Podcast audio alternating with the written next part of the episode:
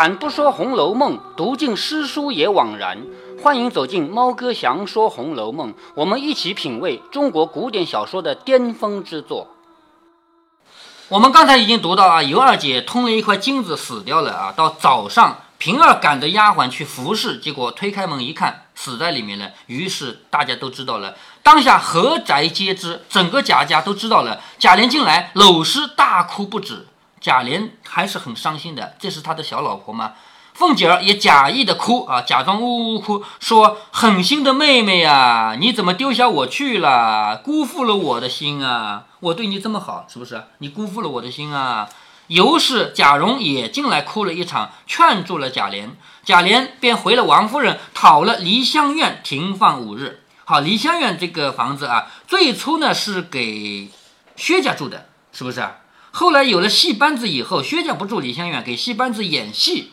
然后现在呢，因为是戏班子已经解散了，都快一年了吧，所以贾琏就讨了梨香院停放五日，就是这个尸体啊放在梨香院那边，也就是在那里摆个灵堂，然后再挪到铁槛寺去。贾琏还想着要把尤二姐的尸体放到铁槛寺，因为毕竟她已经嫁到贾家来了，是贾家的人吧？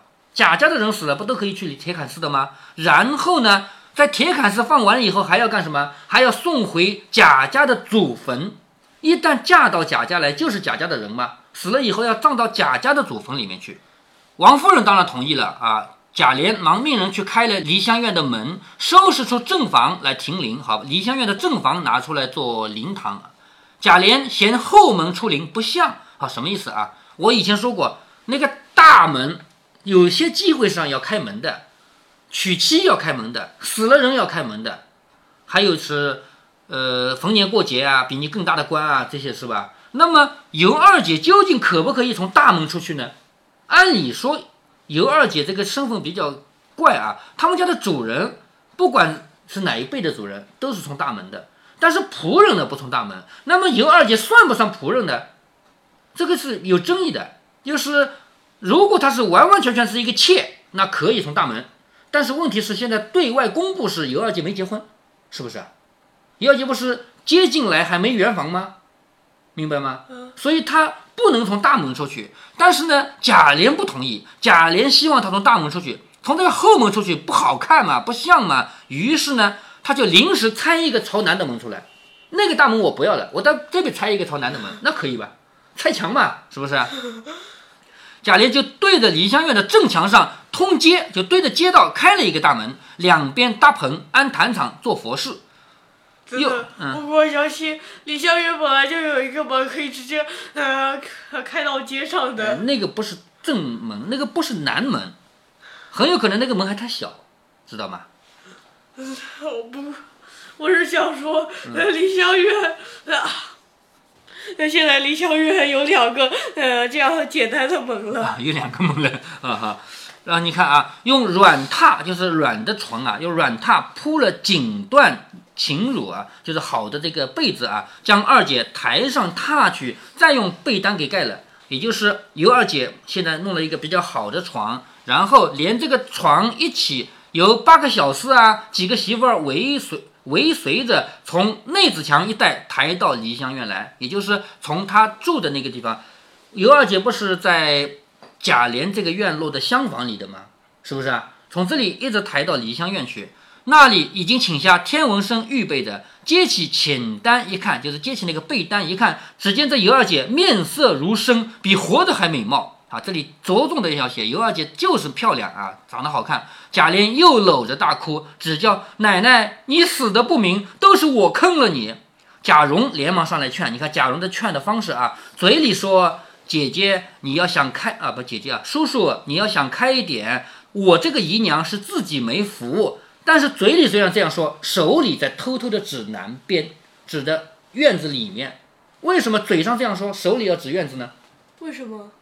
告诉贾琏，有的话我不能说，隔墙有耳，有人听到会传出去的。你记住，是那个人害死了他，知道了吧？嗯。贾蓉当然知道这个事儿了，所以他一边说的话，旁边那么多的人会听见，他不能说，只能说你不要伤心了，我这个姨娘没福，手偷偷的指指，告诉你，有人害死了他。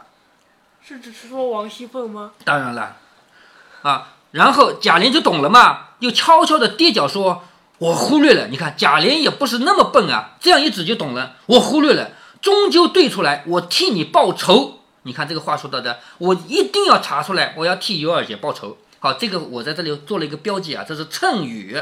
在《红楼梦》里有许多许多谶语，一句话说出去，后面就成真了。比如说，有人说我们家已经有了一个王妃，难道还有一个王妃不成？那就是后来的探春嫁到了外面，就是那些藩国去做王妃吗？有人说你死了，我当和尚去，那就真当和尚了吗？有人说啊，我正要把头发剃光了，跟着智能去做尼姑呢，后来就是做尼姑吗？是是？所以这里呃就很很暗示了后面贾琏会呃休了王熙凤。对，而且贾琏休王熙凤一定是查出了尤二姐的事情。那么贾琏通过什么渠道可以查到尤二姐的事情呢？要想查个水落石出，知道底细的人，贾琏当然是一个，贾珍当然是一个，但是我认为最知道底细的是张华，是不是？嗯，所以我判断，如果《红楼梦》的后边内容能找到，张华一定出场。我不是说过吗？嗯，明白了吧？后来那个中央电视台拍的《红楼梦》电视连续剧啊，后面就是这样拍的，让张华出场。结果张华刚站到贾琏面前，王熙凤当场就晕过去了。他没想到张华还活着，于是所有东西都都已经就真相大白了。王熙凤一句话都不用说了，就直接晕过去了。然后下一集就是，呃，很悲惨的。但是那个电视连那续剧啊他晕过去醒有没有醒？当然醒了，因为他还要有更惨的结局的嘛。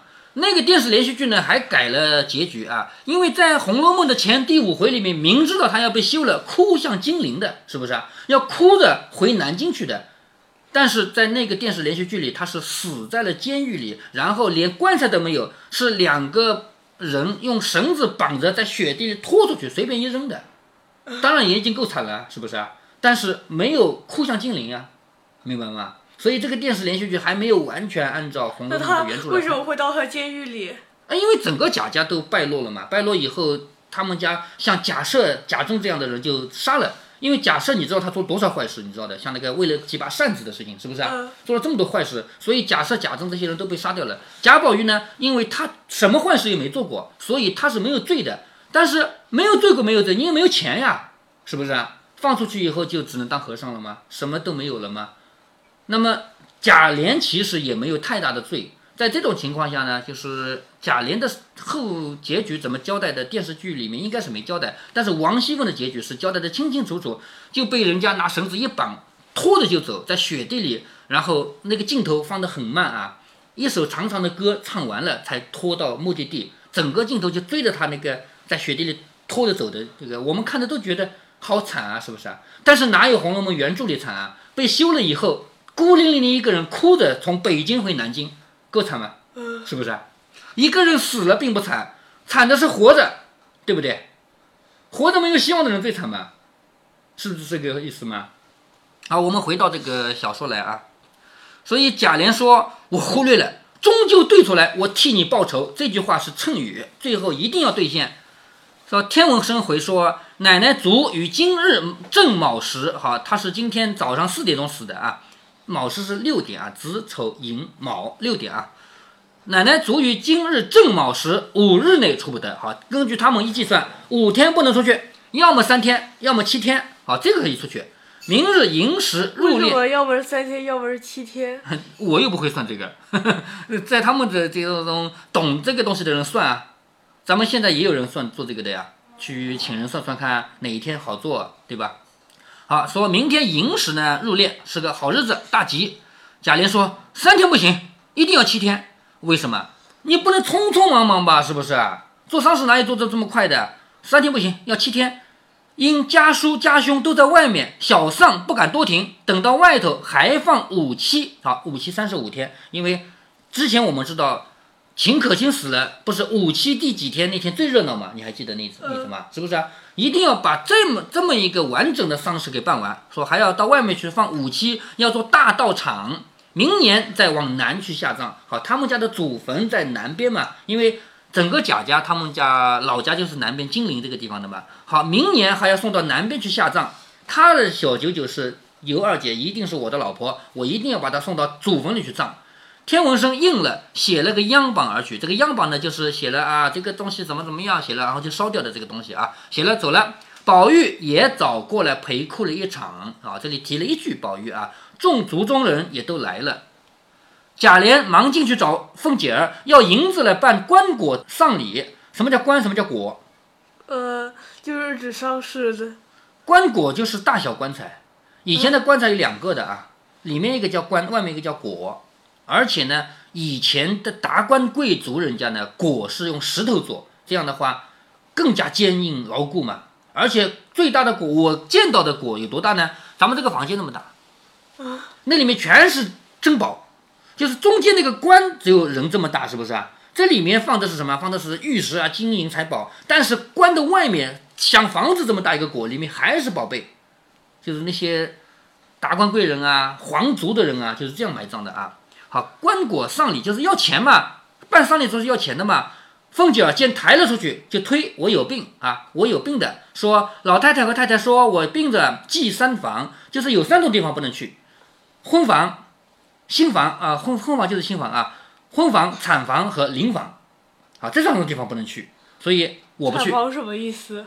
生小孩的地方是嗯吧？谁家刚生了小孩，那不能去啊，是吧？好，我不许去。王熙凤她说的很有道理吧？不是我不给你去办丧事啊，我不能去，因此她也不出来穿孝，却往大观园中来，绕过群山，到北界墙根下往外听啊。你看，王熙凤虽然不出去办丧事，但是她还要想偷听，她跑到大观园来，绕着墙根听。你还记得大观园和梨香院的关系吗？以前梨香院里面演戏都听得到的，是不是？所以他跑到这里来听，就是想听听那边丧事是怎么办的。隐隐绰绰听了一言半语，回来又回贾母说这么这么这样啊，开始胡说八道了，跟贾母说啊。然后贾母说信他胡说，谁家的痨病死的孩子不烧了啥的？就是既然是痨病死的，痨病什么病知道吗？什么？就是肺结核。肺结核这个病，咱们现在是没问题了啊，现在都有药。古代没有药，肺结核是一辈子咳嗽也死不了。得了肺结核是并不要命的，但是一辈子咳嗽不停。所以这个病是传染的嘛？如果是这个病死的，就烧掉，连这个尸体都要，就是防止再传染啊。他说谁家的痨病死的不烧了啊？也认真的开伤破土起来，好，就是还认认真真给他做什么丧事的。既然是二房一场，也是夫妻之分，停五七日就抬出来一烧或者乱葬完事儿。这是贾母说的，贾母说过了，要么烧掉，要么随便葬掉，不允许放长时间，也不允许去铁槛寺，也不允许送到我们家的祖坟。既然贾母说了，那就只能这么办了，对不对？凤姐笑着说：“可是这话我又不敢劝他，好，我不敢劝贾琏啊。”正说着，丫鬟来请凤姐说：“二爷等着奶奶拿银子呢。”凤姐只得来了。便问她说：“什么银子啊？家里近来艰难，你还不知道吗？咱们的月例一个月赶不上一个月了，就是咱们的工资啊，我们工资都发不出来了，一个月赶不上一个月了。鸡儿吃了过年粮，就是我们家的鸡都把过年的粮食吃掉了。昨儿个我把两个金项圈当了三百两银子，你还做梦呢？昨天为了花钱，我把自己的金项圈拿去当掉了，你还做梦呢？还想要银子？那这三百两银子干什么了？我哪知道他干什么的？这里还有二三十两银子，你要就拿着去。”也就是最多二三十两，你要就拿去啊！说着，命平儿拿了出来，递给了贾琏，指着贾母有话又去了。就是他说我贾母还找我有事啊，我走了啊！恨得贾琏没话可说，只得开了尤氏的香柜，自己去拿梯级。他不是把自己的那么多私房钱都交给尤二姐管理了吗？对不对？他以为还在呢，翻开了香柜，一滴无存。前面我就跟你说过，他做了一件傻事嘛。他那么多的私房钱，怎么可以给尤二姐一个人存着呢？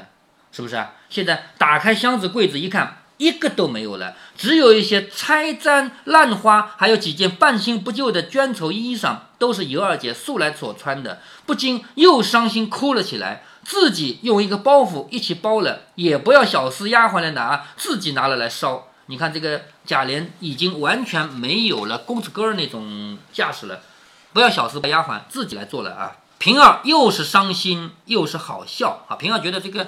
好可笑啊！就是贾琏做事情忙到这种地步，是一点办法都没有。自己心爱的女人死了以后，连个银子都没有，是不是？觉得这个好笑可怜，便忙将二百两包了一包的碎银子偷了出来，平儿还是为贾琏做了点事的。他去偷了一包二百两的银子出来，到厢房拉住贾琏，悄悄地给他说：“你不要作声，你要哭到外头多少哭不得，又跑到这里来点眼。就是尤二姐死了，这个尤二姐的死，你明知道是谁害的，你要哭到外面去哭，到远的地方去哭，不要在这里哭，是不是啊？”贾琏听说，就说：“你说的是。”接了银子，又将一条裙子递给平儿。这个裙子是谁的呢？就是尤二姐穿过的，说。这是她家常穿的，你好生替我收着，做个念心，就是不能全部烧掉吧？这个你帮我收着，我要留作纪念。平儿只得演了，就是把它拿起来了，自己收去。贾琏拿了银子与众人走过来，命人先去买板，板就是棺材板嘛，好的又贵，中的又不要，就是档次高的嘛贵，档次一般的嘛又不要。贾琏骑着马自己去看，到晚间果然抬了一副好的板来，价格五百两，先欠着啊！我没钱嘛，是不是？先欠着这个钱，连夜赶造，一面分派了人口穿孝守灵，晚来也不进去。所谓的不进去，就是不回里面的正房。他不是在梨香院吗？他就认认真真在梨香院办丧事了，晚来也不进去，只在这里办宿。好，就是陪着尤二姐。正是后面没了。这种写法什么？这种写法就是以前的小说啊，以前的说书人正是后面两句诗，对不对？结果这儿没有了。作者写到这个，特别是到七十回左右啊，到七八十回这个地方，缺了很多东西啊。我们经常有的地方发现丢东西，少了东西，因为作者他没写完嘛。有的东西写写写还要改改的，结果他死掉了嘛。好，这个是第六十九回，弄小巧用借剑杀人，绝大限通生津自噬。下面呢，第七十回的回目叫林黛玉重建桃花社，史湘云偶填柳絮词。一看就知道又要讲大观园里的那些美的事情了吧？是不是？现在是前面花了这么多回讲了游两个游的事情啊，红楼二游啊，从第六十，从第六十四回开始就是情谊九龙配，情谊九龙配不是贾琏开始勾搭尤二姐吗？是不是？那么在此之前呢，还有一个丧事的事情，就是独宴李清桑，就是六十三回，从六十三回到六十九回这么长的内容啊，就是一直在写他们贾家里面的这些俗事，腾出很多笔墨来写了《红楼二游》。《红楼二游》可以看作是一个比较独立的故事，跟贾宝玉啊、林黛玉他们都没有关系嘛，可以独立出来的嘛。接下来呢，作者又要拿出笔来，短暂的写一下他们大观园里面的风雅事。为什么要说短暂呢？我觉得这个是《红楼梦》最后的回光返照。听说过“回光返照”这个成语吗？没，没有啊。说一个人啊，慢慢的、慢慢的生病，越来越惨惨，越来越严重，到最后，比如说脸嘛蜡黄蜡黄的，叫皮包骨头，是不是啊？但是都说这个人到最后临死前的那一会儿会变得面色红润，好像要好起来的样子。我也没见过真的，呃，我不知道是不是啊。但是回光返照这个成语倒是有的，就是对于整个《红楼梦》来说，林黛玉他们还要去写诗，史湘云还要他们还要去写诗，这是整个家族到败落的关头来的一次回光返照。然后再往后面就没有这么风雅的事情了啊。接下来呢，除了他们就是写了这一回诗以后，你看接下来又出现了他们家里的俗事，嫌隙人有心生嫌隙。就是那个人存心想找茬儿，有心的来找一个茬儿。鸳鸯女无意遇鸳鸯，好，鸳鸯发现了一个见不得人的事啊，我们后面会找会读到啊，这个事情跟尸体有关系。然后在后面啊，你看啊，咱们家的大矛盾怎么出来的？好，这个是王熙凤恃强休说病，来旺妇以势罢成亲，就是他们家的那个仆人之间的勾勾结结的事情。然后在后面就要他们家族里的大事情要发生了，从七十三回开始。就是他们家族里的这些主人之间的矛盾要爆发了，慢慢的、慢慢的，《红楼梦》就是整个故事要终结，要走向没落了。不知道大家听出来没有？在这一集中，读到尤二姐之死，贾琏悲痛的时候，猫哥有几次差点读不下去，语言有些哽咽。作为一个读者，我没有办法不被故事里的情感带动。在过去的这么多集里，猫哥每次点评到王熙凤、尤二姐、平儿、贾琏这些人的时候，都觉得感慨万千。而且，猫哥对王熙凤一向都是一分为二的，做事方面大大的包养，有水平，做得好；做人方面，我们不能学，也学不来。而且读到这一集，我觉得王熙凤有点太恶心了。在过去的那么多故事里，王熙凤就算不值得你赞同嘛，至少她还保留着贵族少奶奶的气质。这一次，她连这一点都不要了。你要知道，他跑到围墙边上来听，这是一种什么样的行为啊？这叫听墙根嘛。如果真的想要了解丧事的情况，大不了穿个孝，跑来假哭一场，既亲自到场控制了局面，还做了一回好人。可他偏偏要找借口不参加，却要隔着墙根偷听。这样做简直把贵族二奶奶的身份给丢尽了，猫哥是绝对不能接受的。至于他编造女儿痨的谎言，让尤二姐连死都死得没体面，这种事儿就属于损人不利己，或者说既不为民也不为利，仅仅为了自己心里舒服一点。要知道这种事情是万万不可取的，这是王熙凤在增加自己的罪恶嘛？到这一集为止，红楼二游的故事告一段落，《红楼梦》这部小说加入了这样的段落，所以它才是世情小说，而不是乌托邦。有好多人不喜欢《红楼梦》，一大原因是太乌托邦了，简直就是一群不食人间烟火的人，根本不用吃喝拉撒，只要吟诗画画嘛。所以，红楼二游的故事让《红楼梦》完成了一大升级。当然，完成升级的并不只是这些。其实，从老太妃轰开始，《红楼梦》一直在写那些被人间烟火熏成五颜六色的人们。正是他们让这部小说更有写实的意义。如果您觉得猫哥的读书分享有益有趣，欢迎您点击订阅，这样您将在第一时间收到猫哥的更新提醒。如果您有什么要对猫哥说的，不管是赞还是批评，不管是提建议还是唠唠嗑，欢迎您在喜马拉雅平台留言。我说的是喜马拉雅平台。如果您在其他平台听到猫哥详说《红楼梦》，那是别人替我转发过去的。您在那边留言，我看不见。您也可以加猫哥的公众号，四个字“猫哥在线”。您还可以加猫哥个人的 QQ 或者微信号，都是五位数三三七五幺。如果您加猫哥的微信号，猫哥会直接把您拖到听友群里。好，再见。